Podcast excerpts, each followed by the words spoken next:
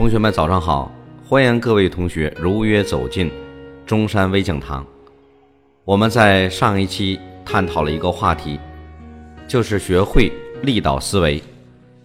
那么在这一期节目当中呢，我给大家推荐一篇文章，让同学们更加深刻的领悟一下，学会立导思维将会给我们带来怎样的人生愉悦感受。这篇文章叫。用爱倾听，用爱倾听。那段日子，我被楼上楼下的住户折磨得快疯掉了。我家住二楼，住我楼下的是一对下岗夫妇。为了生活，这对夫妇买了一辆破旧的三轮摩托车，每天出去载客。深更半夜才回来。那辆摩托车破旧的像严重的哮喘病人，突突突的响声像哮喘病人的咳嗽，不但巨大，而且让人揪心般的难受。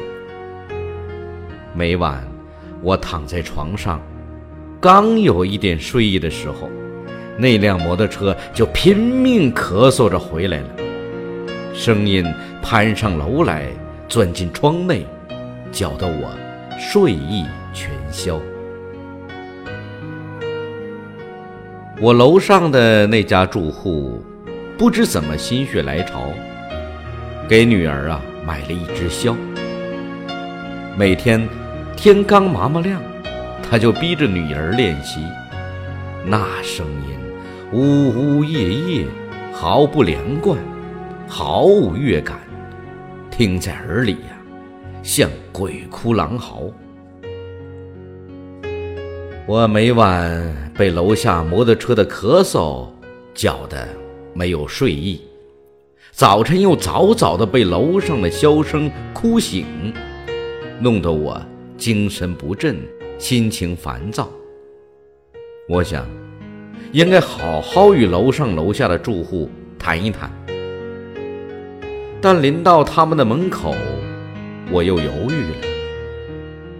谈什么呢？让他们不要再发出噪音。可楼下的那个住户，破摩托车就是他们的饭碗；楼上的那个住户，箫声就是家长对孩子的希望。难道我要他们放弃饭碗，放弃希望？我不忍开口。他们也不会答应的。几经考虑，我决定搬家，搬到一个清静的地方去居住。那样有利于我的写作，也有利于我的健康。我找到一位朋友，诉说了我的苦衷，叫他帮我物色好的住所。朋友笑眯眯地听着。然后问我：“你觉得我家居住的环境怎么样？”我说：“就是觉得你这里清静，所以叫你帮我找住的地方。”朋友得意的点点头，说：“好吧，你先在我家里坐小时，感受一下。”一个小时后，隔壁的阳台上传来一种含糊不清的、类似于说话的声音。像原始部落的人用特殊的声音在喊叫，声音刺耳，而使人不明所以，让人听了格外不舒服。我问朋友这是什么声音，朋友说，一个九岁的男孩在学说话，你仔细听听，他说的是什么？我侧耳倾听。那男孩无疑在重复一句话，但我怎么听都听不明白他在说什么。我猜测说，他好像在说“阳刚扑倒在地”。朋友哈哈大笑：“哈，你错了，他是说呀，阳光普照大地。”说着话，他拉开了通往阳台的门，以使那孩子的声音。更大一些。这时啊，我听到有一位妇女在不停地纠正那个男孩。妇女说的正是阳光普照大地。但无论妇女怎么纠正，那男孩说的仍是阳刚扑倒在地。朋友见我一脸诧异，便解释说：“这孩子啊是个弃儿，一出生就又聋又哑，所以他的生身父母抛弃了他。是我的邻居将他捡了回来，不但抚养他，而且到处求医问药。”给他治疗。从他四岁开始，我的邻居就开始锲而不舍地坚持每天教他说话。到他五岁的时候，有一天他居然开口叫妈妈了。虽然声音是那么模糊，但我们都听清了。我的邻居当时啊就激动地哭了，我们在场的许多人都热泪盈眶。我的邻居含辛茹苦这么多年，终于让这孩子开口说话了，这怎么不让人激动呢？你听这孩子的声音很刺耳，很不舒服，那是因为你是用耳朵在听；而我们听着孩子的声音很动听，很欣慰，那是因为我们是用爱在听。